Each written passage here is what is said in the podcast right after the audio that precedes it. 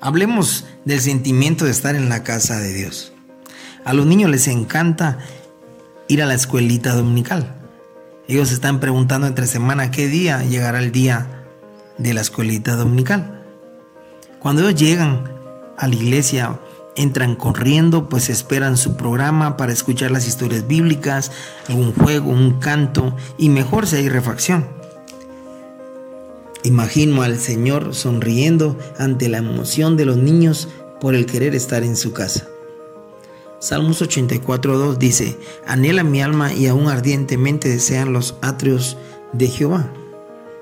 Algunos teólogos han especulado que es posible que este salmo se escribió durante algún tiempo donde este cantor del templo estuviera incapacitado por poder ir a este lugar, ya fuera por causa de alguna enfermedad o alguna otra circunstancia.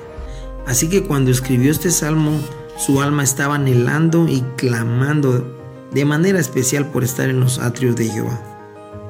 Él creía que un día de adoración en la casa de Dios daba mejor satisfacción que mil días en cualquier otro lugar.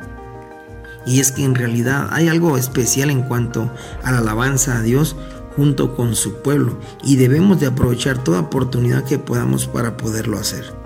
Ahora estamos viviendo tiempos donde no nos podemos congregar y de seguro que anhelas ese momento, pero ya llegará el momento donde podremos ir a la casa del Señor una vez más.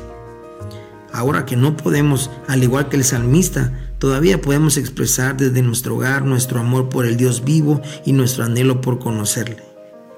Al Señor le agradará y seremos bendecidos cuando el deseo de nuestro corazón sea estar con Él y su pueblo. Un buen indicador de nuestra temperatura espiritual es nuestro entusiasmo por adorar a Dios.